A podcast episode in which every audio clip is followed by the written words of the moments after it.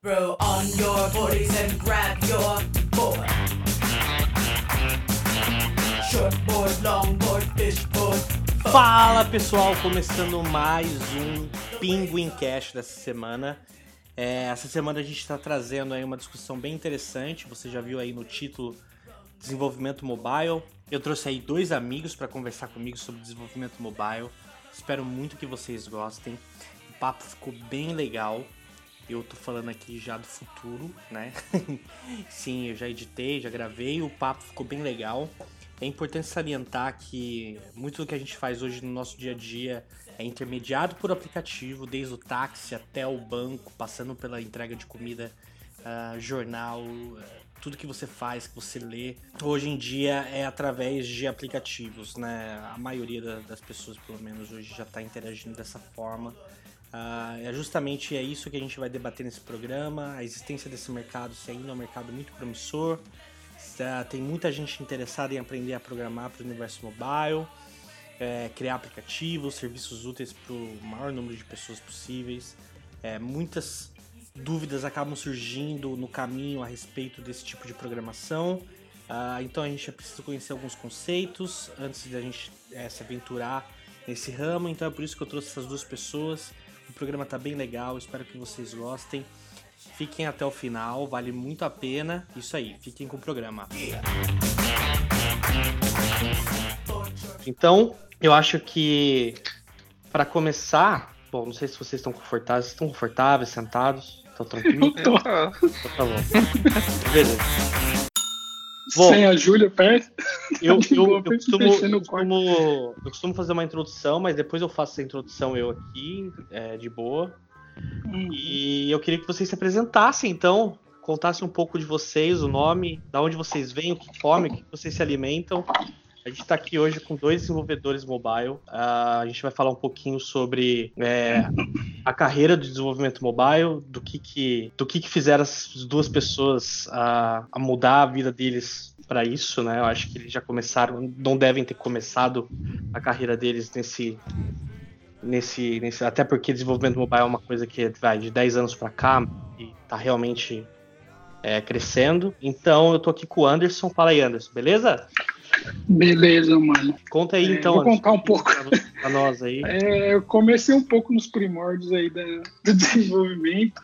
é, alguns anos atrás, aí, acho que uns 12 anos atrás. Ah, pouca coisa. É, comecei com Delphi, Delfão clássico ainda. Olha aí, cara, Delphi. É. Depois eu fui pro ASP, Ah, ASP clássico beleza. Daqui a pouco eu vou entregar a idade. É, depois eu fui pro Java. É, queria muito aprender Java. Uhum. Aí o chefe meu acabou me ajudando com isso, né? Tava lá no ASP, lá me matando, aí ele falou, meu, vem aprender Java, que eu sempre quis, né? É, e depois fiquei muito tempo com Java. É, na, na época que eu programava ainda não existia back-end, ainda não tinha essa divisão ainda de back-end, front-end, era tudo junto. É, Aquele monolito bonito, né? é, JSF, mexi muito com JSF, bem nos primórdios lá mesmo, logo quando começou, a gente fez tudo. Um sufoco, porque era coisa nova ainda, mas era tudo junto. É, e nesse meio período aí virei back-end depois, e aí comecei a ver a parte de mobile e comecei a gostar bastante. Aí eu comecei a estudar o X, Android, iOS ainda não dava porque é, o investimento é um pouco caro, né, pra gente que tá começando assim, ou, Uhum. é, você tem que gastar uma boa grana para poder conseguir, mas aí depois é, acabei conseguindo um curso de iOS e hoje eu tô apaixonado pelo iOS. É, não que eu não mexa com Ah, Android, mas, cara, o tá iOS pra mim é mais iOS. fácil. É, nativo iOS. Legal. Mas, tipo, em estudos, é, já estudei Flutter, já estudei Uhum. React, Native, tudo. Já mexi com Python, quando você trabalhava lá junto comigo, a gente olhava Sim, os. Python. Eu, Verdade, cara, verdade. você vira fuceiro no fim, né? Exatamente. É, e acho que é isso, mas, tipo, Eu acho que é dem- uma demorou muito. né? É uma cada- característica de um desenvolvedor que é curioso, né? É aquela curiosidade, né? É legal. Mas demorou muito para chegar no, assim, onde eu queria, tipo, Uhum. por alguns anos, tá? E ainda comecei, é, nem, eu nem comecei com desenvolvimento, na real, né? Eu comecei com montagem e manutenção de micro. Mas isso aí ajudou muito. Tipo, Cara, quem não começou? Acho que só o Matheus deve ter começado. só o Matheus que é mais novo. É, mas assim, mas serviu para muita coisa, tá? Tipo, montagem e manutenção de micro hoje eu uso, assim. É, não a montagem e manutenção, a ideia, tipo, separar as coisas para poder fazer funcionar. Tipo, pega um bug, era igual montar um micro, você tem que desmontar tudo para você saber onde está o problema, entendeu? Então, várias coisas que eu fui estudando ao longo da carreira foi ajudando. Tipo, back-end, é difícil você ter hoje um cara Filosófico. É, É. nome. mas é mesmo. não, mas é real, tipo, eu vejo o pessoal lá que trabalha comigo é, e outros desenvolvedores.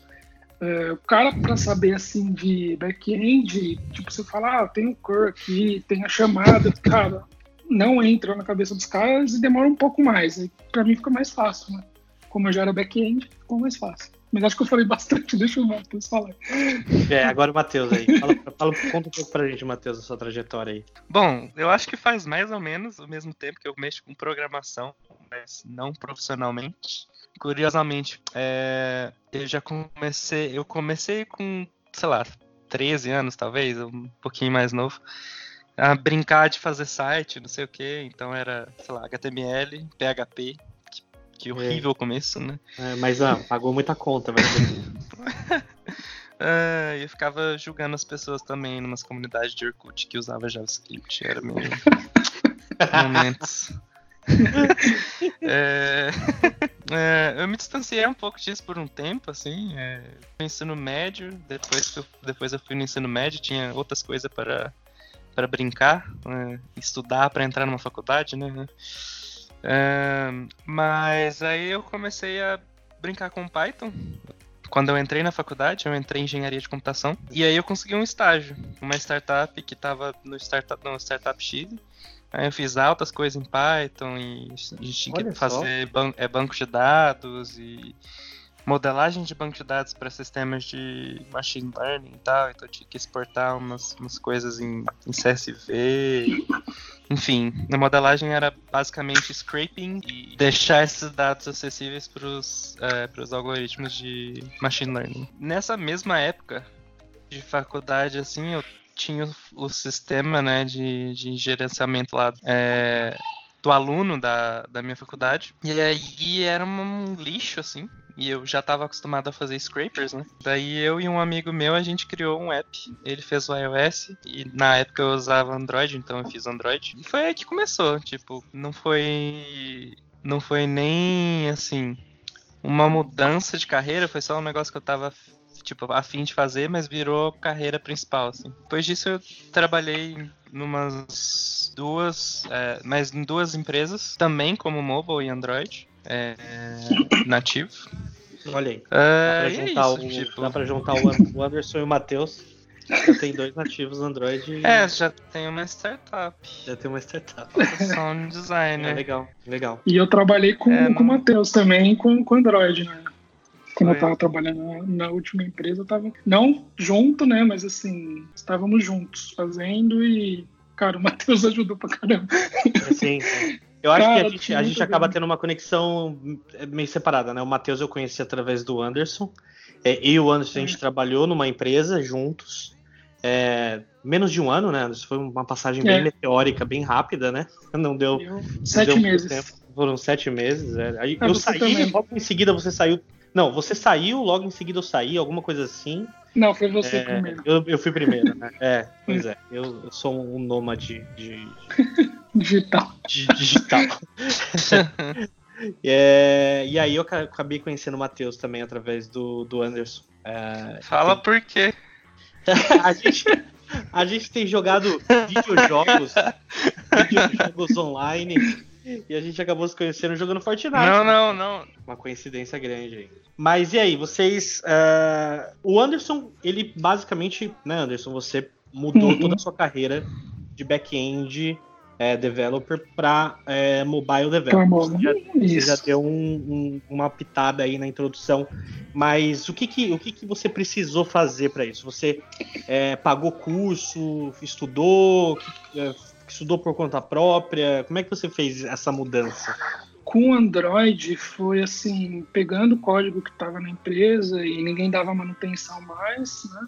É, aí, tipo, eu sempre fui fuceiro e meu chefe meio que se ligou nisso. Ele falava, cara, faz, é, tenta fazer aí, vambora. Eu fui aprendendo, era o, putz, ainda era um Android que antigão ainda, o 2. ponto alguma coisa. Coragem. Nossa, é.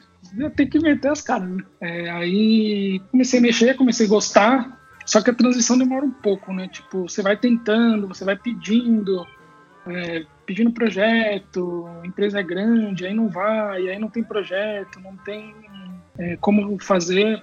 É, Uhum. Aí o Android foi mais tranquilo, porque era Java, né? Então, Uhum. como eu já estava acostumado com Java, foi tranquilo.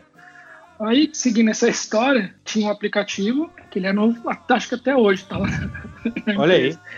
Ele, é, ele era em Objective-C e tinha um Sencha embutido nele, cara. É uma coisa sensacional. Acho que ninguém deve conhecer Sencha, ou já deve ter ouvido falar. Primeira é, vez. É uma, é uma casquinha lá em ideia. JavaScript. É uma casquinha em JavaScript. Só que ninguém mexia com o projeto. né? Tinha uma máquina específica para o projeto, que era um Mac que estava lá. E aí surgiu o projeto. Era um projeto para vice-presidência e presidência da empresa. Meu chefe falou, cara, não tem quem mexa. Se você conseguir é, fazer o projeto, a gente entrega tudo e, cara, eu vou te dar um curso. Porque não tem como a gente arrumar gente para fazer isso agora, entendeu?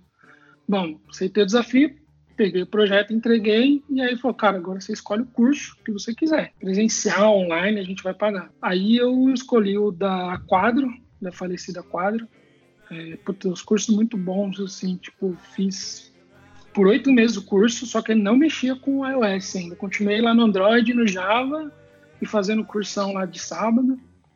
É, era uma escola muito boa também, tipo, mas eles fecharam ela. Eu até recomendava, quem pedia, eu recomendava. Era muito bom, os professores eram muito bons. E aí eu fiquei, tipo, acho que uns dois anos sem mexer. Aí eu fui para essa empresa que eu tô agora, entrei como. As histórias, né? Entrei como Android, com Kotlin, que eu já tinha aprendido quando tava nessa mesma empresa que eu tava, e o Matheus também, né? Aí o Kotlin, eu sabia de Java, acabei aprendendo junto com o Matheus e com o pessoal da equipe dele, o Kotlin, né? Tipo, estudando e fazendo. E aí fui para essa empresa nova, que os caras não tinham app. Eles tinham app, na verdade, que era de uma empresa terceirizada, só que, tipo, a empresa terceirizada falou, cara, a gente não vai fazer mais. Aí eu fui, entrei como Android, é, aí fizemos a parte do Android, colocamos na loja uma versãozinha, primeira versão e, e tudo mais.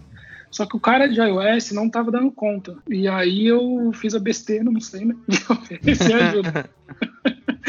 Não foi uma besteira, porque no fim foi bom, né? Não, aí os caras entregaram o projeto na minha mão e aí eu fui tocando. E hoje eu já tô um ano já com Tipo, iOS. cuida que o filho é teu. É, é sempre assim comigo. Entendi. Top, pega. Entendi. Entendi. E aí, tipo, eu fiquei, eu já, tipo, sempre quis trabalhar com iOS, só que não tinha é, muitas oportunidades para conseguir. Demorou um pouco para comprar um Mac também, porque aqui no Brasil é coisa muito cara. Bom, e aí me converti para o iOS, agora eu apaixonei. É mesmo? Caramba. Foi, foi Rapaz. isso, foi curso. E você, História Matheus? de vida. Esse- essa empresa aí que você trabalhou com o Anderson. Vocês, vocês tiveram que aprender Kotlin, certo?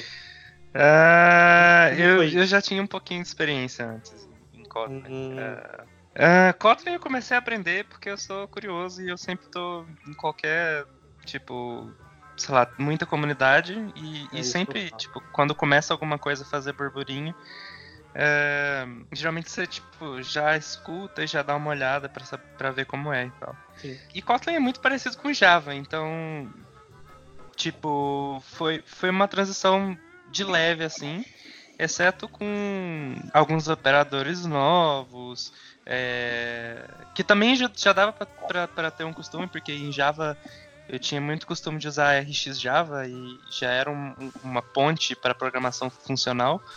Então um pouquinho dos conceitos eu já, já entendia. Na faculdade também teve é, tipo paradigmas de linguagem e tal, então eu lembrava um pouquinho do que, que era aquilo, sabia alguma coisa dos conceitos.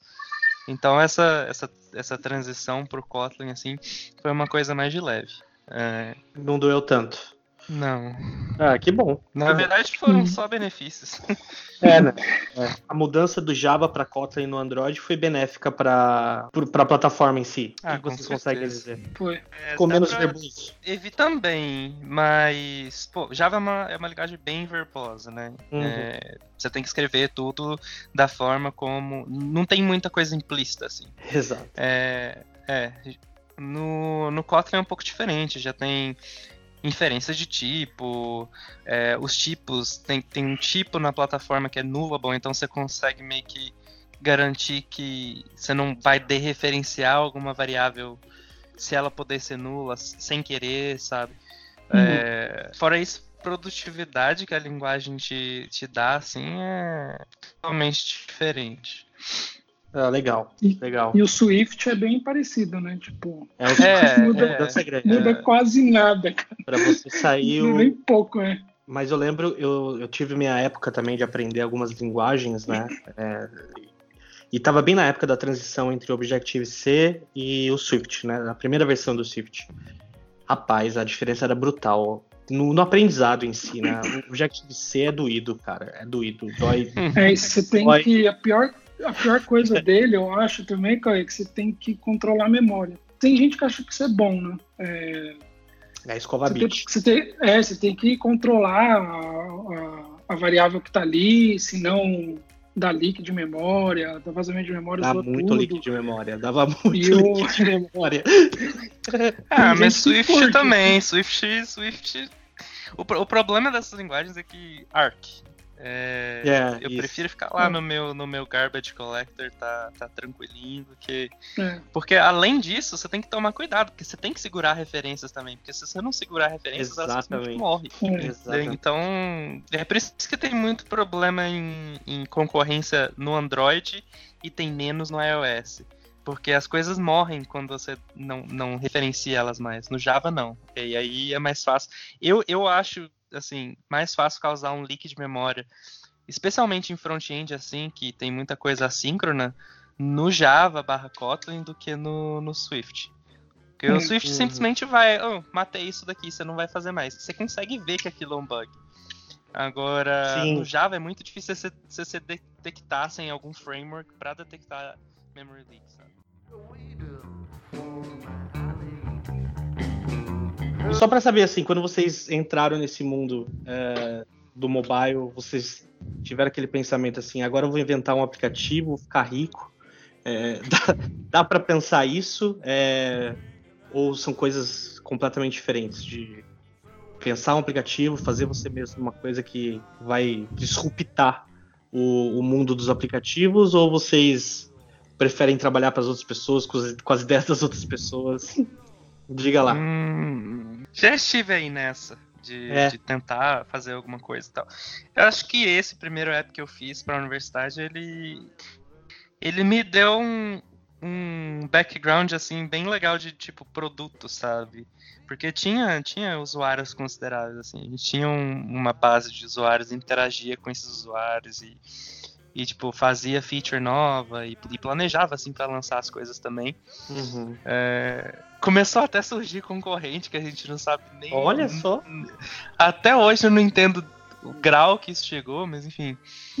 É, assim, se você criar uma coisa que existe demanda, e claro, se você não estiver pisando no pé de ninguém e tal, tipo, desre- desrespeitando alguma lei ou algum copyright, sabe, essas coisas assim, é possível, mas a longo prazo é, é meio difícil, assim.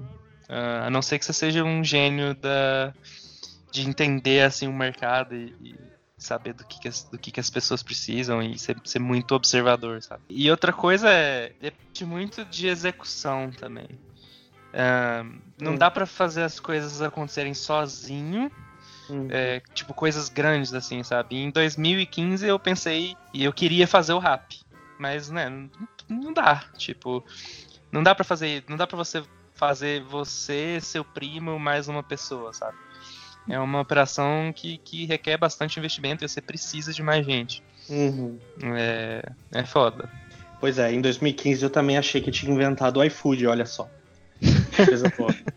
Eu falei, nossa, eu tenho uma ideia maravilhosa aqui, as pessoas vão, vão se apaixonar por essa ideia, porque era um pouquinho diferente do iFood, mas tinha conceitos que o iFood carrega hoje, que é para você comprar a sua comida antecipadamente, por exemplo, em praças de alimentação e poder buscar lá, né? E não precisar pegar fila, né? E tal. Mas aí depois eu descobri que o iFood já, tem, já tinha esse recurso. Bom, eles colocaram esse recurso agora há pouco tempo, mas bom, eles já estavam no mercado, eles eram gigantes. Eu falei, meu, como é que eu vou pisar no pé desses caras? Daqui a três semanas eles lançam a mesma feature que eu tô lançando no aplicativo inteiro. E aí acabou pra mim. É, mas é, é complicado, é complicado. Eu acho que tem que ser, sei lá, para ser uma coisa assim, tem que ser bem. Uma coisa que as pessoas não saibam que elas querem. Uhum. É, para ser bem. para ser bom, sabe? Já chegou muita gente falando para mim, ah, você faz aplicativo? Ah, eu queria fazer um igual ao Uber, igual ao iFood. Fala, cara, na hora que você tiver uma ideia boa, você, a gente pode tentar fazer alguma coisa, mas igual alguma coisa fica um Uhum. pouco difícil, né?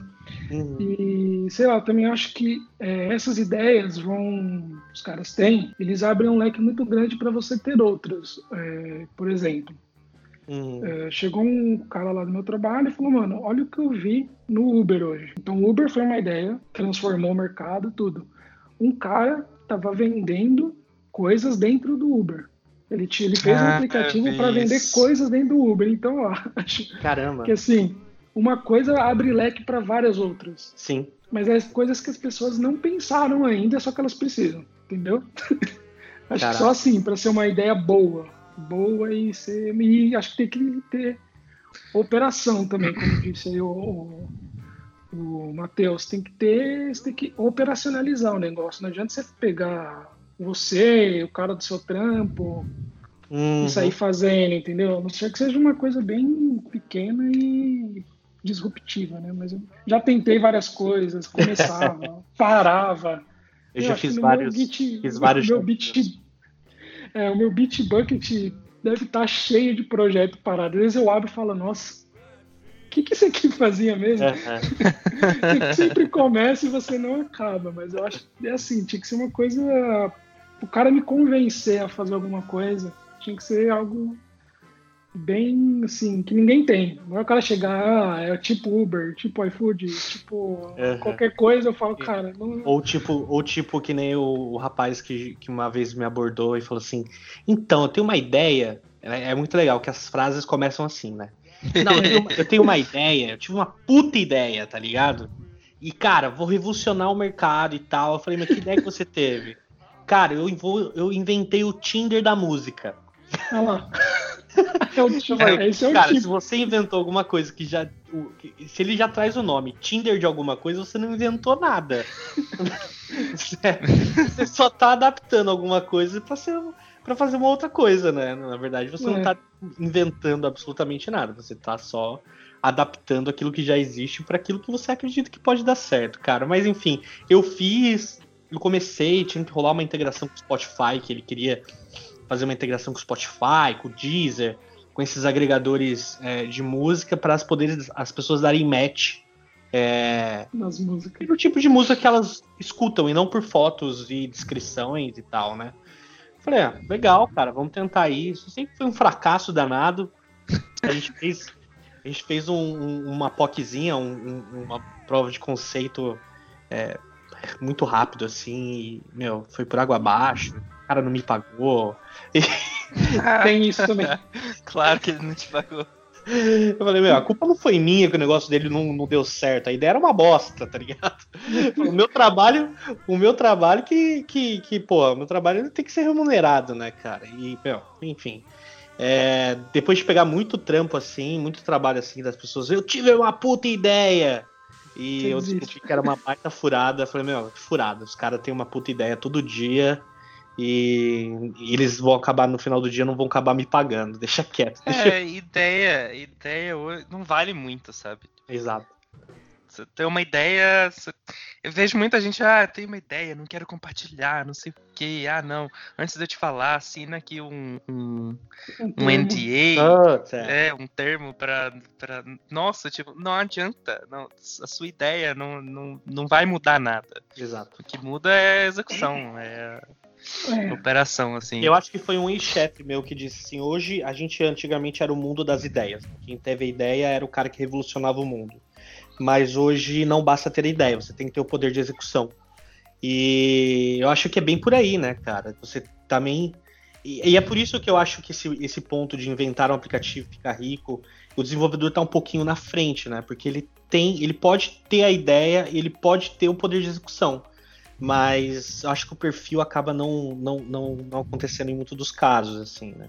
Uhum. Eu acho meio engraçado isso. Ah, já, já teve casos, assim. Já. pô, joguinho é um negócio muito, tipo, surgiu um joguinho novo, tá na web. Exato. Às vezes a pessoa tira dois, dois dias e, e faz alguma coisa no Flappy Bird. pro iPhone, pro. É, enfim. Ahn, e vira um negócio, sabe? Tipo, você consegue viver de ads assim. Mas uma hora acaba também. sabe? É. Então é meio É. difícil. É passageiro. Tem que estar sempre se reinventando também. E diga lá, vocês dois estão aí trabalhando profissionalmente com um aplicativo. E na minha pequena experiência de desenvolvimento mobile, para mim sempre a, a dificuldade maior é que hoje, é, cada dia que passa, a gente vai tendo uma gama maior de, aplica de celulares no, no mercado, né? A Apple é uma das que são um pouco mais consistentes em, ah, vou dar suporte para essa versão de iPhone aqui até certa data, depois disso eu não vou dar. No Android acaba não acontecendo muito isso. E como é que vocês, é, dentro aí da experiência de vocês, do trabalho do dia a dia de vocês, como é que vocês garantem testes, essa parte de entregar um aplicativo de qualidade, um produto de qualidade? É tudo baseado no código que você está escrevendo mesmo ou vocês usam alguma ferramenta, alguma coisa no dia a dia de vocês? eu acho que antes de qualquer coisa tem que vir a arquitetura. Porque se você faz uma arquitetura que não atende teste, não adianta. Você vai morrer fazendo teste e não vai rolar. entendeu?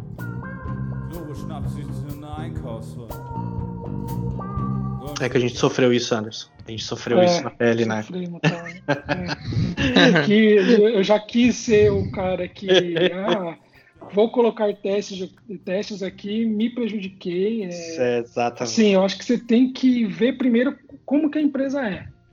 A empresa é, faz coisas rápidas, entrega coisas rápidas, ou ela se preocupa com a qualidade do código, entendeu? Eu vejo hoje que tem muita empresa que não se preocupa. Os caras querem entregar, Hum. acabou. A não ser que você seja uma software house e trabalhe para uma, uma fábrica, é, acho que você até consegue pôr uns testes legais. Mas assim, no dia a dia da empresa, os- os caras querem dinheiro rodando ali e assim, eu já fui muito fã, eu sou fã de teste, mas assim, eu aprendi apanhando que eu olho para a empresa primeiro. Se a empresa falar, ah, põe isso aqui, beleza, vamos pôr e acabou, entendeu? Eu- antes eu ficava reclamando, não, tem que testar, putz, vai quebrar o código, os caras- não estão nem aí, cara. Tipo, vai entrar dinheiro? Não vai. E teste é um negócio que, assim, sendo bem sincero, não entra dinheiro. É, ele faz você perder tempo, lógico, faz você perder dinheiro, mas para alta gestão, os caras não olham isso, né? Tipo, Sim. E é uma decisão- gestão- é uma decisão intrinsecamente da gestão, né? É. É, porque envolve decisões que não cabem ao desenvolvedor muitas vezes, né? Isso. É, Se isso você vai dar em ponta de faca. Às vezes, entendeu? Às vezes pode dar certo. E a tua experiência? então?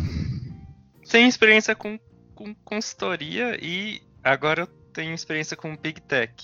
Empresas de tecnologia meio que vivem em torno de teste, assim, porque as coisas são muito rápidas, você precisa garantir que tipo, não vai quebrar, é, não vai quebrar ali com, com, sei lá, 2 milhões de usuários, enfim. Empresa de tecnologia geralmente tem muito gerente de tecnologia, gerente de engenharia, e, enfim a cultura é um pouco diferente de, de, de onde você tá. Então, às vezes, por exemplo, hoje eu não consigo entregar nada sem teste, sabe? É, pode ser que falte alguma coisa ali ou, ou aqui, mas é, em geral as coisas são testadas. E depende realmente muito de arquitetura, assim. É, Eu acho que no momento que você começa a pensar em alguma coisa, não importa se é mobile, se é back-end, se é, enfim, qualquer lugar, se você não pensar em como, em como arquitetar isso de uma forma que você consiga, por exemplo, re, é, substituir todas as dependências de uma classe por mocks, por exemplo, ou enfim, é, se você não conseguir garantir que você consiga isolar todo o estado daquele negócio, provavelmente você não vai conseguir testar de uma forma fácil. Sabe? É, Sim, e aí vai começar os buracos em tudo, e aí você vai falar, ah, putz, desisto de fazer teste, é muito difícil de fazer teste. Mas geralmente Exato. é o cenário que você tá, assim. Vale a, vale a pena correr atrás do próprio rabo, né? Às vezes às vezes você uma aplicação nasce sem teste, mas nunca é tarde para não é pra, ótimo fazer para voltar e começar a, a, testar alguns pontos, né? É, eu sei que hoje tem muito antes, né? No começo aí do desenvolvimento era muito difícil testar essa variedade de, de aplicativos Android. Cara, eu não, eu não consigo ver uma perspectiva disso melhorar. A não ser que você use farming é, de, de, de, versões de aplicativo, que são extremamente caras, né? E no dia a dia essas empresas elas costumam usar, elas pensam nesse tipo de coisa, ou elas só lançam, falam, eu suporto para ter esse nível, esse SDK, por exemplo, aqui do, do Android, e não dou suporte mais para nenhum baixo, para baixo, e é isso, cancela e começa por cima. O que vocês ah, acabam acontecendo nessas decisões? Sempre existe uma versão mínima, né? Uhum. Uh, o, o, negócio da versão mínima é muito, é muito bom para o desenvolvedor, quanto maior, melhor. É... Sim, sim. É... mais atual, melhor, né? Exatamente. Porque, pô, APIs mudam, o sistema muda. Exatamente. Só que eu acho que esse problema da fragmentação e de suportar múltiplas telas e tal é um problema que, assim, como desenvolvedor eu não enxergo tanto mais, sabe? Antes era bem pior, assim. A, a situação era bem mais tensa, mas Hoje já existe muito mais consistência, o, o, sistema Android já é muito mais consistente, existem padrões de design e eles reinventam esses padrões de design todo ano. Isso como agora. É, é, sim, sim. Mas, é, mas agora a gente tem isso, sabe? Uhum, é, é. Até o, sei lá, Ice Cream Sandwich. É, sim. Apesar de existir um nome, Holo, que era o, o, o, não, o nome de design da, da plataforma, tipo, não era alguma coisa consistente até, até então as pessoas não seguiam nada. Começou a mudar bastante no, no Lollipop, né? Mas é isso, eu acho que é, é um problema menor hoje, assim. É, eu falo isso por experiência. Uh, acho que sim, eu tava o ano passado desenvolvendo um aplicativo que a princípio tava a gente, né, desenvolvedor, querendo pegar o último SDK e falou assim, mas vai ser esse último SDK aqui, ora, todo mundo tem celular novo, não é possível, celular hoje Android você compra por 500 reais, por 600 reais, tá com o Android novo, rodando, tá super bonito. Não ocorre. Não. É, esse era o pensamento do errado da galera, da decisão, né, e aí a gente desenvolveu, e quando a gente foi fazer o rollout, a gente foi pra Colômbia, olha aí. Tá vendo? Meu Deus. E aí chegou na Colômbia e a gente descobriu que nem, nem smartphone eles usavam. né? E aí você vai fazer que tipo de aplicativo para rodar em. Blackberry. Rodar num não smartphone. Tudo bem que isso era um caso extremo, assim, mas os celulares mais atuais lá, eles. Cara, eram aqueles celulares de 50 dólares, sabe? 30 dólares. Aqueles celulares extremamente baratos, com telas divididas com keyboard físico, sabe? E, uhum. e cara, a petição realmente ela não rodou. E aí, eu acho que... correndo durante uma semana para falar assim: agora eu vou ter que pegar o último, último emulador aqui do Android, o emulador mais simples do Android, para conseguir fazer teste e adaptar todo o sistema de novo para esse tipo de coisa. Obviamente que é bem simples fazer, não é tão, não é tão complexo, mas, cara, foi, foi uma pura, assim. Mas é decisão errada, né? Uma decisão errada. Eu acho, eu acho que, assim, é, você vai fazer um projeto do começo, você tem que conhecer o público, né?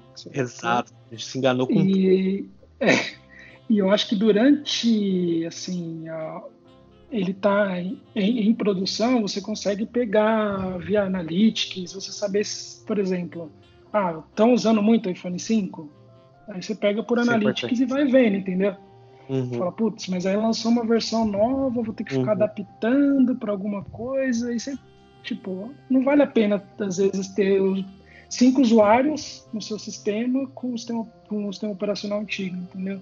Aí você acaba cortando, mas eu acho que Analytics ajuda. Legal. Mas antes disso, tem que conhecer o público que você vai Tem que conhecer o público. Sem dúvida. lidar, né? Mais que- importante. em questão de, de, de fragmentação, assim, eu acho que o que a gente mais sofre hoje é com drivers ou, enfim, sensores e tal, coisas que são específicas da, da fabricante, assim, que a gente costuma xingar bastante a Samsung, por exemplo.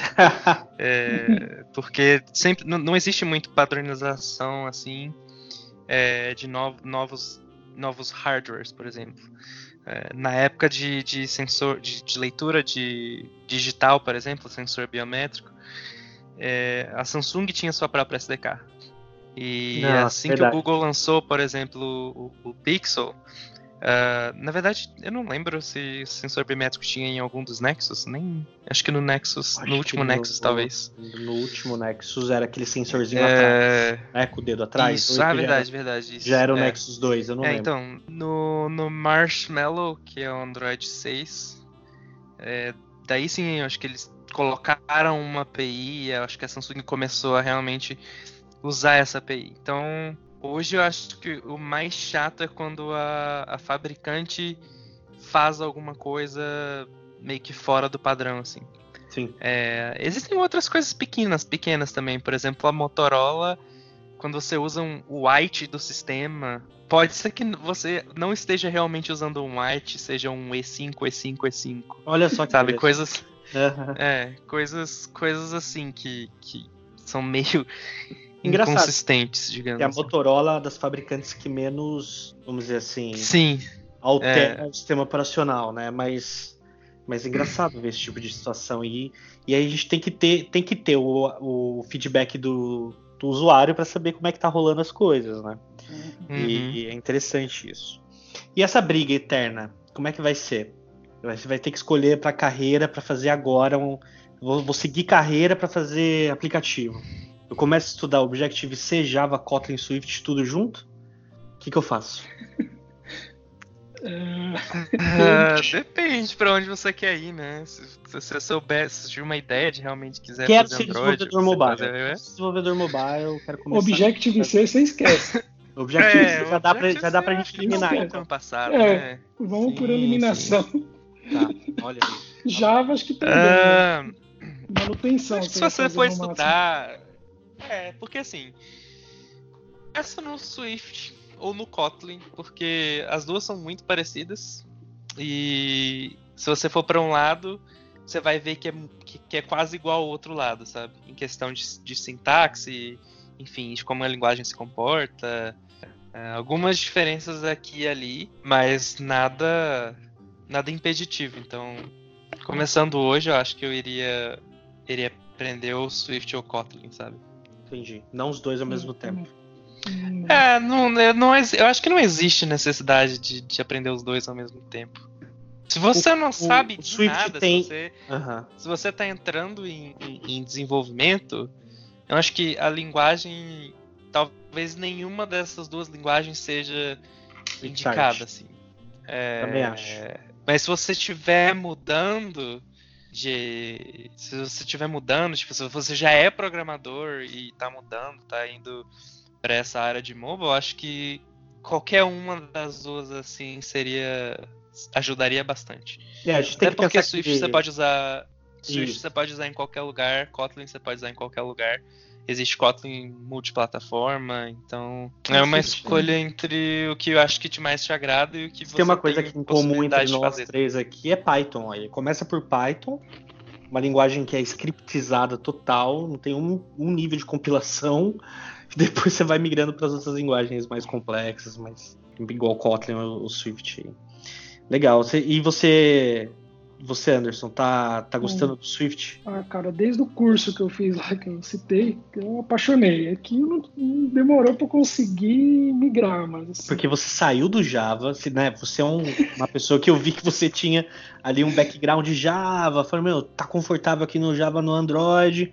Tudo bem que tem um Kotlin aqui no meio, vou começar a aprender É. Kotlin, mas você não, você foi pro Swift. Não, mas eu acho ela sensacional a linguagem. Tipo, o Kotlin é bem mais antigo que o Swift. Não sei se o pessoal costuma saber, mas ele é bem mais antigo que o, Acho que ele, não sei se ele saiu praticamente junto com o Java. Não, praticamente com o Java, acho que não. Mas ele é mais não, antigo não, que o. Bem depois. Ele é, ele é bem mais antigo que o Swift. Então acho que muita coisa o Swift copiou. Ah, Mas- sem dúvida, né? Mas, cara, eu acho muito legal. ó, Ter os guard, os let para dar os, os, os no safe. Legal. Eu nunca vi Kotlin, então pra mim é tudo novidade. Cara, e tipo, até é, para desenvolver também tela, eu achei, como eu tenho experiência nos dois, acho que o Matheus, o Matheus também tem, né? Eu achei mais fácil construir tela no, no iOS, mas no Swift também, no, no iOS, no Android também é mais tranquilo. Depois que eles colocaram os constraint layouts, ficou mais É. tranquilo de mexer, porque antes, cara, era uma, aqueles linear layout lá, Nossa, era entrar na cabeça era aquela sofrível. desgraça. Era sofrido. Era sofrido, era muito sofrido. Aí eu, eu era da época da que não tinha parte de tela ainda. Então, você fazia o XML, como eu já estava acostumado com o, com o JCF, que era a mesma coisa. A mesma faço coisa, não, era bem hoje. parecida, né? é, o, o Matheus acho que vai direto no código, né? Mas para quem está começando, você vê a tela, Não, te anima com mais. certeza é bem, mas. É, se você já não, se não tem uma experiência, você vai perder tempo. Porque Olha, eu posso garantir que pra você. compilar e rodar. Fazer tela no, no, no, no, no- no Android e no Swift não se compara a fazer tela no, no Windows Mobile 10. Nossa, ainda bem que Eu, eu, tive, eu tive algumas experiências com essa, com essa linguagem aí também, gente. Nossa, assim, ainda bem que morreu.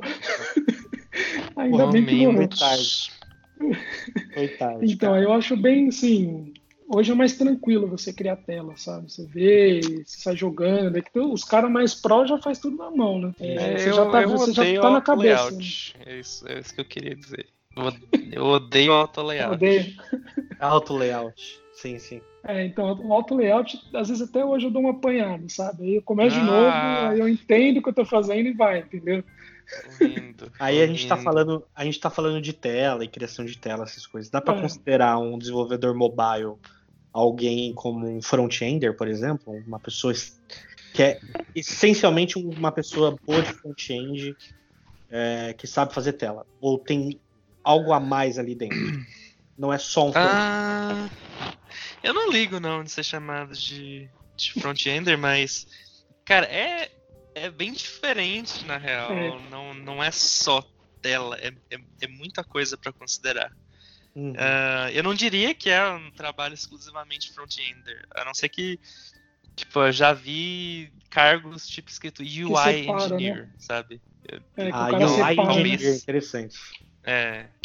Então, talvez seja algo assim, mas é, é bem mais complicado que isso, na real.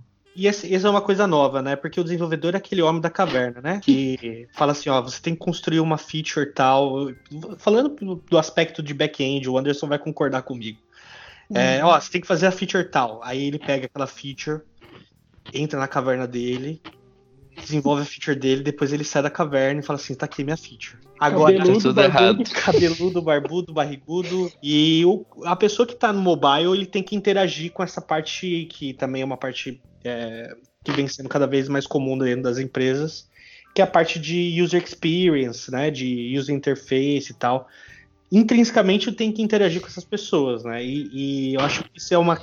É um, mexe um pouco com o, o perfil mais comum de desenvolvedor, assim, né? Ou vocês não É, conversam com ninguém. Ah. Não, eu sempre conversa, fui muito colaborativo, então.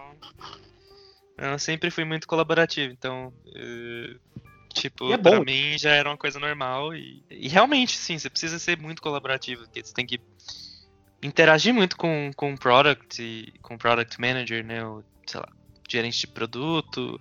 E principalmente com design também. é, então sempre quando tem algum atrito, ou quando a gente tá bloqueado por não ter designer, ou. É, é sempre muito chato, assim, porque. Com o quê? O ego. Ah, E o- é, sempre- é fácil sempre lidar com o designer de- que quer fazer um- um- uma animaçãozinha, aquela animaçãozinha que você fala assim, meu, eu vou perder. Eu vou perder três dia. dias da minha vida pra fazer essa animação desse botão só porque o designer quer. E como é que é isso? Vou ter que ah, chegar eu no sou. Eu, eu sou. sou- Eu, eu, não, eu não posso falar sobre isso. porque eu já passei dois dias fazendo uma animação no After Effects porque eu queria fazer essa porra. Tá bom. Aí, tá vendo? Tá vendo? Não basta aprender a codificar, Eu tem que que- aprender eu- After Effects. Olha lá. Eu acho que eu sou. Eu acho que eu sou chato e eu gosto de, de brincar com essas coisas. Não, eu acho que, tipo, se tá dentro de uma estrutura boa, o design vem antes, tá? Mas, assim, conversariam antes com os desenvolvedores pra ver se é possível, senão os caras viajam. né? Tipo, É, vai sim. querer fazer chover no negócio. Às vezes não dá, né? É, se for numa estrutura boa de empresa, acaba conversando antes e, e entra, acho que, ne- negociação, conversa, um explica, outro fala, cara, não dá pra fazer, ou dá, entendeu? Acho que É, mais em assim. geral é muito, é muito de colaboração. É, É. E é, meio- bom é escrever os difícil, assim, componentes você- antes com o UI, né? Sentar com o UI, escrever cada um dos componentes daquilo que ele vai usar, com, aquela, com aquele tema que ele quer, e daí sim Style partir. guide, né? É, fazer um style guide, e aí sim partir para implementação. Aí, É, se for, se for se der tempo para projeto fazer isso. novo, é, alguma coisa assim, se for começando do zero e tal. É legal ter uma base, ter um design system, falar sobre o que, que significa cada cor, enfim, o que que. Qual que é a sua. Qual é a sua expectativa de espaçar as coisas, por exemplo? Essas coisas de consistência, assim, é muito importante ter, ter no começo.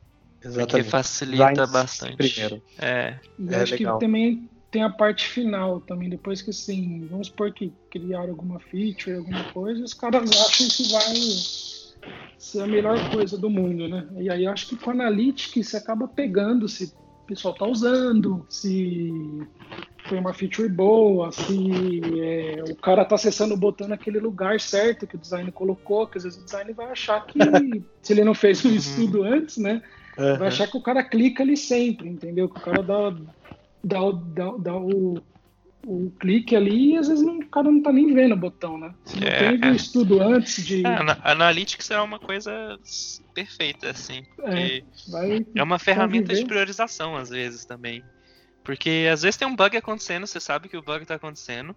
E você tá, meu Deus do céu, eu preciso corrigir esse bug agora. Mas aí, pra quê, sabe? Às vezes o bug não tá fazendo a menor diferença no, no consumidor. E o impacto é tipo de 5 pessoas, sendo que o seu, seu público é de, sei lá, 1 milhão. Priorização. Exatamente. É, é uma ótima ferramenta pra, tipo, medir essas coisas assim. Vou entrar no assunto um pouco mais delicado agora. E aí, vocês que são desenvolvedores nativos, vocês vão ficar bravos comigo. O que, que vocês enxergam é, essa briga eterna? Isso tem um pouco a ver também com o mercado, com a mudança das coisas. De aplicativos que são híbridos, aqueles híbridos reativos o- o- e os próprios nativos. Para onde isso está indo? É, se ainda, a- a- majoritariamente, a gente ainda vai continuar tendo desenvolvimento nativo dentro das empresas? É muito caro? Não é? O que, que vocês enxergam aí do mercado? Para onde está indo? Esse tipo de, de discussão. LOL. Se ninguém quiser falar, se ninguém quiser falar, tá bom. Ninguém- É um assunto Eu tão falo. delicado, a gente não fala. Não, eu vou, eu vou dar uma filosofada. Dá a filosofada, É. vai lá. Hoje, assim, acho que o, o híbrido, tá? Eu, é opinião pessoal, tá? O híbrido, pra mim, sei lá, é, eu, quero, eu quero fazer algum app rápido. É, vamos testar para ver se vai funcionar, se vai ser bom. Eu usaria o híbrido, pra, sei lá, vamos testar, fazer um teste aí para ver se o negócio vai para frente. É, agora, tipo, o Flutter, o React Native, cara, acho que tá dominando muito o mercado, esses caras. É, o Nubank converteu, acho que já tá para converter quase o aplicativo dele, deles inteiro para para React. A React? Ou para Flutter, desculpa. Flutter, né? Pra- Flutter. é. para Flutter. E acho que tecnologia vai mudar, né? Desenvolvimento mobile é muito caro. Tipo, tem que ter equipe, é, salários são altos e tudo mais. Olha aí, e aí galera. você acaba ganhando tempo também fazendo com esses caras, né? Com Flutter se agiliza muito tempo de, de desenvolvimento. Percebo que não fica tão fluido algumas coisas. Ou Você Uhum. está acessando lá, não fica tão fluido quanto um, cara nativo, mas tipo as empresas grandes têm algumas já apostando né, nisso. Então, Você acha é um válido negócio que não para. Se eu quero fazer uma prova de conceito daquilo que eu, que eu quero, daquele produto, né? Se eu quero, se eu tenho um time to market muito baixo, pode ser que eu opte por uma solução um pouco mais rápida. Isso, E aí eu posso ir para um React Native, para um Flutter da vida. isso. Aí eu não sei, eu pensar, se eu fosse sei lá, abrir uma empresa, o Anderson hoje, eu Aham. faria um cara em Flutter e depois, com o tempo, para performar, eu mudaria para os nativos. né? Mas, assim, por exemplo, no, no- pelo Nubank você vê que tá indo ao contrário o negócio, né? Eles começaram Pois com é. nativo e estão indo para Flutter, entendeu? Pois é, Porque, 2020. É, equipe E aí? grande, um monte de gente. Sim. Mas acho que é isso. Os híbridos eu não sou muito fã porque por conta disso, entendeu? Do, a- o híbrido, quando a gente Não flui. tá falando um pouco mais do, do- Eu vou falar especificamente do Ionic e do PhoneGap, Uhum. mas que eu vejo que não sei se passa de 2020, viu? eu acho que eu já tive ba- bastante experiência com híbrido e realmente é, é sofrível assim, em questão de, de performance, é gross para falar para falar É verdadeiramente. só abrir o. Jim Pass. Quando você abre o Jim Pass feliz. Aí, ó, tá vendo? Jim Pass. Sei que vocês não vão ouvir isso, mas tá, tá aí a crítica. Ai, espero que escute. É muito ruim, meu Deus do céu. E aí já é uma empresa grande, né? Então, Exatamente. Nesses casos, é assim, começar com um híbrido e depois pular pro nativo, né? Ou com Uhum. um Flutter. Né? Eu, pessoalmente, foda-se. É, Hum, Isso é uma boa opinião. Mas eu, eu sou um pouco simpatizante com Flutter, mas só pelo jeito que, que, que ele foi construído assim. É, Ele não tenta reutilizar nenhuma view nativa ou tenta rodar as coisas direto no, no, no- no sistema. Ele simplesmente pega uma janela e desenha as coisas ele mesmo. Então, tipo, eu, eu, pra mim é, um- é muito mais performático, obviamente, porque você tá lá fazendo, você tá desenhando coisas em- em, e as coisas estão vindo de código nativo. Nativo, quando eu digo, é tipo C, e, ou, ou C, ou whatever, tipo, coisas gráficas mesmo. É diferente dos outros, tipo, que ou usam algum tipo de web view, ou mapeiam alguma view do sistema, ou tipo, fazem um wrap de uma view do sistema e fazem umas merda lá dentro, que é o Tá, caso tá. do React. Tá falando do React Native, né? Sim, estou.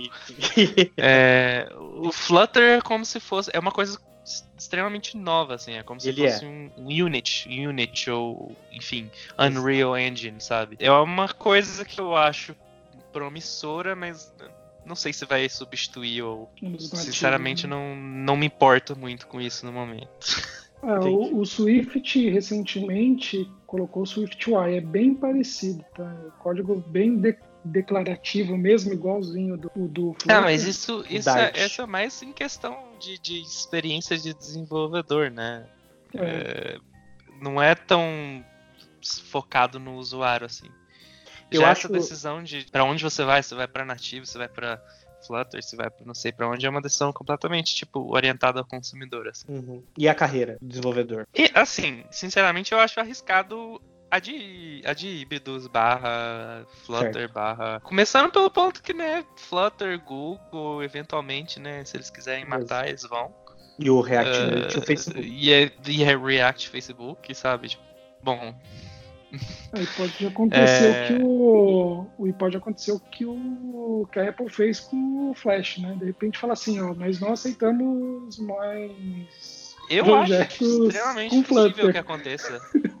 com É. A Flutter Apple deve ter relações muito boas com o Facebook e, assim, Hum. pra isso tá acontecendo, pra, pra eles, né? Uhum. Pra isso existir ainda, mas. Porque você literalmente pode enviar código, tipo, você pode enviar uma tela completamente nova depois do processo de review da Apple, sabe? Não sei como é que. Enfim, Eu não, né? eu não sei como é que é, ele- eles aprovam esse tipo de coisa também. Não sei. Não sei como é que eles funcionam nessa forma, essa parte de aprovação, né? Você pode mandar um aplicativo que tem uma casca e depois, se eles aprovam, coloca dentro da loja e essa casca, de repente, ela, sei lá, Muda. muda completamente. E você tem um outro aplicativo na mão que você baixa daquele diferente daquele que você baixou inicialmente. É complicado, eu não sei como é que eles fazem essa garantia aí, né? Mas interessante, interessante. Então é, é, é uma, é uma discussão que já vem antiga, pra vocês terem uma ideia, eu comecei. Acho que o primeiro aplicativo que eu fiz, eu fiz um negócio que eu acho que vocês nem devem ter ouvido falar, chamado Accelerator, que Sim. era um negócio chamado Já do Eu ouvi falar assim. Ah, já ouvi falar assim. É, Meu Deus. Cara, que triste, que triste. Foi triste, foi. Mas assim, foi uma baita experiência, né? Não tive experiência nenhuma com desenvolvimento mobile. Nem sei se dá pra considerar esse desenvolvimento mobile na real. Mas foi legal, foi uma experiência bacana. Eu vi a imensidão de possibilidades que dava pra ser feito. Mas, cara, depois que eu coloquei, instalei no celular, eu vi o quão bosta era. Ficou. Eu fiquei com vergonha, cara, de colocar na loja e tal. Mas, bom, tá na loja, tá até lá hoje, se eu não me engano. mas, mas tá lá, tá rodando, tá funcionando. Mas é isso, eu acho que. Eu também eu tô, eu sou bem simpatizante do Flutter aí. Eu acho que é, uma, é, um, é um conceito um pouco mais diferenciado aí do traz de, de desenvolvimento reativo, né? Para desenvolvimento mobile. Eu realmente acabei, eu acho que passando da minha época de aprender alguma coisa realmente nativa. Já fiz muito curso, muito muita especialização, mas, cara, Kotlin e Swift é uma coisa que não entra na minha cabeça. Eu sou uma pessoa que vem da, da desenvolvimento web, então para mim Flutter tem sido mais digestivo nesses últimos tempos. Mas é interessante, é legal saber aí a experiência de vocês e entender o que pode estar, para onde a gente pode estar indo nessa direção de desenvolvimento mobile. E para o futuro, vamos falar um pouco aí do, pouco mais aí do futuro? Já tem alguma coisa, as empresas que vocês estão trabalhando, ou algum trabalho aí que vocês estão fazendo, já vem pensando em formas diferentes do, do 5G, é, de, de como interagir com os aplicativos? Vocês acham que isso pode mudar muito? Principalmente na questão que, o, que eu acho que o Matheus já trouxe aí, de falado com, com os de desenvolvimento de IoT, dessas interações de, né, de internet das coisas com os aplicativos e smart houses, esse tipo de coisa. E vocês, o que, que vocês enxergam aí para o futuro? Anderson. Tem uma opinião pessoal. Eu acho que assim, a uhum. tecnologia vai ficar mais rápida. Só que assim, certo. nível Brasil, o negócio é um pouco mais complicado. Porque, por, por exemplo, é, acho que nem o 4G funciona direito, cara. Tipo, eu tô no metrô às vezes. É verdade. Cara, se eu sair em horário de pico do metrô, já era. Meu 5G é muita gente, o negócio não funciona. E olha que é São Paulo. Exatamente. É, tipo, se eu saio um dia mais cedo, beleza, ele funciona quando tem pouca gente dentro do, do metrô. Mas do resto, cara, não, não sei. Aí você pega. É isso que a gente tá em São Paulo. É, você pegar lugares fora de, de capital, essas coisas, cara, nem não 4G funciona. funciona. É, resto, acho que ainda, né? então... ainda, ainda vai, vai demorar para vir, né? Talvez seja mais um, um tópico mais. Acho, é, acho que mais nível Brasil dois, vai demorar. 2029. É, é nível Brasil ah, vai demorar. Acho que vai cara. demorar isso tudo. Não, né? Não, não. Acho que não, acho que não. Não, não. Ah, já, já vai... existe. A Anatel já, já meio que definiu quais vão ser as frequências e tal. Eu não acho que vai demorar tanto assim, não. O Brasil tem, tem, tem evoluído, assim, com, com questão dessas coisas. É, Enfim. exato. Exato. É, o 5G tem a possibilidade de, de muitas pessoas. Isso pode ajudar na expansão do sinal também, né? É. Porque, como é uma infraestrutura completamente nova e ela permite é, você sair da casa de centenas de milhares é, de conexão por metro quadrado para milhões, né? Então, é, é, é, exponencialmente o número de pessoas conectadas. É, bom, vai aumentar pra caralho nos próximos tempos aí, né? Hoje a gente tem, vai, 40, 40% da população mundial conectada. Isso pode ajudar a expandir para 60%, 70%. Ainda dizem que é muito cedo para qualquer tipo de estimativa, né? Mas eu acho que em quesito de aplicações mobile, isso pode dar algumas perspectivas interessantes, principalmente nesses, nesses aplicativos que a gente está no dia a dia, né? De, principalmente falando em cidades inteligentes também. Eu acho que isso, que isso pode vir a acontecer. Ah, lógico, eu acho eu concordo com o Anderson, acho que em perspectiva São Paulo, Brasil, talvez ainda a gente demore um pouco para ver, porque isso também depende de política pública, de um monte de coisa. Mas eu acho que vai ser, um, vai ser uma coisa interessante, vai ter muita gente interessada aí em, em mudar suas carreiras também para desenvolvimento mobile, esse tipo de coisa. Vai precisar de mão de obra. Já não tem, né? Já não tem. É o bom que ganha com velocidade também, né? Com velocidade. Exato. E todo Imagina. o resto aí dá pensar, as 300 megabytes, por, 300 megabytes por segundo no seu celular. Dá para rodar Fortnite bom, bem, hein, Matheus? celular for bom, roda. Bom, o, o, bom é da latência, né? A latência do 5G vai ser muito mais baixa. E vocês trabalham de casa, ou já trabalharam? E qual é o mindset que vocês têm quando vocês vão trabalhar de casa?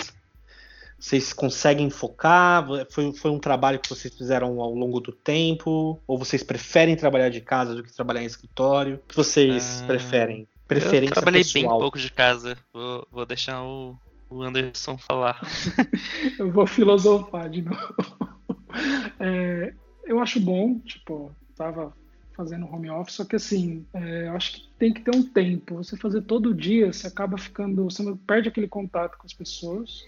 Sim. Que acho que é importante você ter, mesmo a gente sendo os caras da caverna aí que entra e, e faz, mas você tem que ter contato humano, porque é ruim, né? Tipo, você ficar só você é a máquina, mas tem um Sim. lado bom também. Por exemplo, eu acho que é um pouco mais saudável. Eu, por exemplo, consigo, quando eu faço, eu consigo ir no parque mais cedo, esse tempo para andar, para dar uma caminhada, espairecer um pouco. E é o tempo que eu perderia indo para o trabalho. Então, é, o meu tempo de deslocamento. Eu foco mais, só que assim, você tem que ter disciplina, porque eu vejo muita gente usando home office por day off. Day off. É, cara, sim, tipo, basicamente. Day off é Cara, assim, tem que ter muita disciplina é, Uhum. para você trabalhar. Eu, particularmente, eu consigo trabalhar mais. Só que eu preciso também ficar esperto, porque senão as horas voam e você não vê, entendeu? Tipo, Exato. deu horário, você joga a caneta e já era, entendeu? Muitas acho que pessoas todo- dizem que você- se você tem uma disciplina muito boa, você acaba até trabalhando mais. Ou É, seja, estendendo mais as horas de trabalho e aí acaba que, né, fazendo mais horas extras e não recebendo por essas horas extras de trabalho. Então, tem que ter um cuidado, meio termo aí, né? Tem É, gente o que se adapta, tem gente que não se adapta, né? Tem isso também. É, eu prefiro bastante, bastante trabalhar no escritório. Eu gosto de de estar perto das pessoas, resolver as coisas, tipo, ir, ah, preciso resolver isso aqui, eu vou Uhum. ali na mesa da pessoa. Apesar que hoje em dia é mais difícil porque eu trabalho com um time tipo remoto em outro lugar do mundo, mas é, eu prefiro estar no escritório, assim. Entendi. E sou mais produtivo. Bacana. Em casa tem em casa. muitas distrações. Em casa tem, né? Tem, tem computador, tem videogame. Tem filha. Tem, tem filha, é verdade. É, é complicado. Eu, eu passei por uma experiência, eu fiquei quase dois anos trabalhando de casa só. E, cara, como foi difícil no começo. Né? Trabalhando ali na minha sala, no meu escritório, a minha cama a um metro e meio de mim. Era Chamando. chamando, gritando por, por mim, volta, volta pra cá. Tava tão confortável. E realmente foi complicado, mas cara, demorei uns 30 dias aí, 60, 30 dias pra me adaptar a focar e trabalhar de casa. Acontece que depois, quando eu voltei a trabalhar no escritório, aí foi, aí foi complicado. Aí foi complicado. Foi mais complicado do que a adaptação de trabalhar em casa, sabe? Saudades home, né? Saudades home office, cara. Foi difícil pra mim. Porque aí no escritório, pra mim, eu tinha muito mais distrações, né? É, gente passando o tempo todo do seu lado, gente te chamando pra isso e pra aquilo e tal. E acaba que no home office você fica um pouco mais, como, como a gente já falou ali, um pouco mais dentro da Focado. caverna e focado. E ninguém fica te atrapalhando e tal, né? Mas, pô, foi, foi, foi, foi difícil. Mas eu, eu, gosto, eu gosto dos dois também. Eu acho que eu sou um pouco como o Matheus, assim. Eu gosto de estar dentro do escritório, de interagir com as pessoas também. Eu acho extremamente importante para o aprendizado também. Né? Como o Matheus falou, tipo, é, é uma profissão é um, que, cara, é muito colaborativa, sabe? Você É. tem que estar o tempo todo com a galera ali tirando dúvida, aprendendo. Alguém vai trazer alguma coisa diferente, você vai aprender. E às vezes no home office essa cultura de compartilhamento é um pouco mais complicada, assim. Né? A não ser que você tenha uma equipe muito madura e tal. Então, Sim. é... Putz, eu gosto, eu gosto de estar no escritório para aprender, assim. Eu acho que vale bastante a pena também.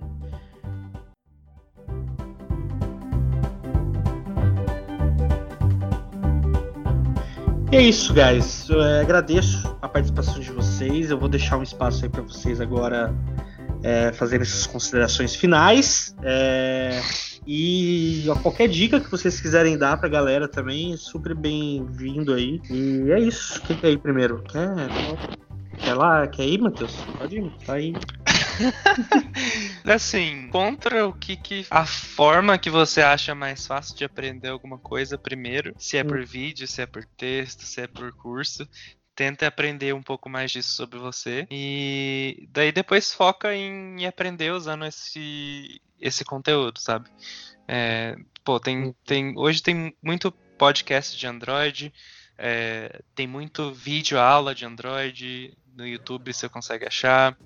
É, o Google tem cursos, tem Code Labs, Ah, Meetups. é meio é, Meetups. meetups, é, é, é fácil de encontrar conteúdo, então acho que quanto mais cedo você aprender é, sobre o seu método de aprendizado, é, mais é, acho que mais resultado você vai tirar da- dessa jornada. assim. Legal. Anderson. Posso, é, eu vou complementar, acho que concordo exatamente aí com o que o Matheus falou, mas é, acho que legal também é a pessoa pegar, ver o que as vagas pedem também, porque você consegue pegar muito insight ali de, do que você precisa estudar, que é o que as empresas estão procurando.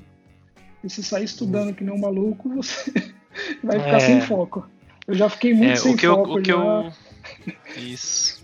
por O isso que eu que eu costumo, falo. costumo falar pra pessoa que às vezes pede alguma dica, alguma coisa, é que acho que estudo básico, porque eventualmente na sua carreira você vai precisar de fazer alguma coisa e se você tiver curiosidade ou enfim, se você for uma pessoa que, que, que busca resolver problemas de forma diferente ou etc, você vai chegar exatamente no porquê de cada tecnologia nova que tá saindo, qual o problema que elas resolvem, sabe? É, eu acho que esse é o caminho natural e é o, é o melhor caminho, assim, pra seguir. Porque todo dia tem coisa nova, sabe? Mas se É, você dá sabe o ficar. básico. É, se você sabe o básico, não tem por que você ficar aprendendo coisa nova só porque as pessoas estão falando sobre. É melhor entender o que, que aquilo resolve Uhum. e aí depois, obviamente, você vai saber. Você já vai ter uma. Já vai ter uma abordagem diferente quando for pegar aquilo pra aprender, sabe? Uhum. É, é mais acho- entender o problema do que buscar a solução de cara. Exatamente, exatamente. Porque acaba que no fim do dia, qualquer área de desenvolvimento que você tá, você é um solucionador de problemas, né? O tempo todo. E como que você aborda cada um dos problemas é bem interessante também. Legal essa perspectiva. É, não, não tinha pensado ainda por esse, essa visão, legal. E eu acho que outra dica, não sei se vocês é, são muito Eu assíduos. também. Eu acredito que qualquer, qualquer coisa que você faça, que você estude, cara, o seu portfólio é o GitHub, né? E eu acho Sim. que pode usar e abusar daquilo. É, é gratuito.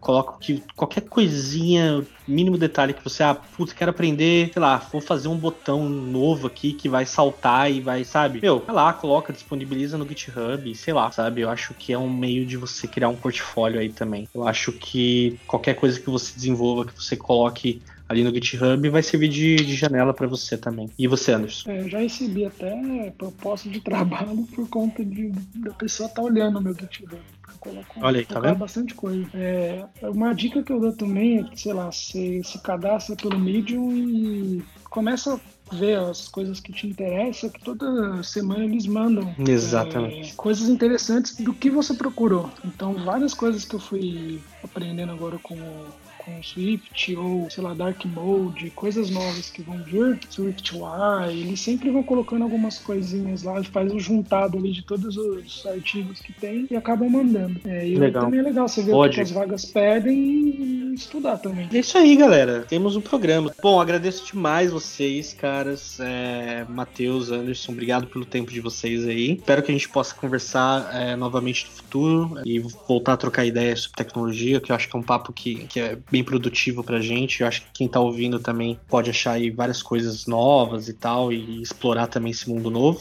E agradeço demais a presença do Matheus e do Anderson aqui no podcast, no Pinguincast. Obrigado, guys. Obrigado realmente por vocês terem é, dado um pouquinho do tempo de vocês. E para você que tá ouvindo, fique ligado no próximos, nos próximos episódios. Nós estamos no Spotify, no Apple Podcasts e no seu agregador de podcasts favoritos. Então siga a gente para não perder mais nenhum episódio. Até semana que vem e a gente vai dar tchau agora. Tchau, galera. Valeu. Tchau, tchau. Valeu. Saiu tudo.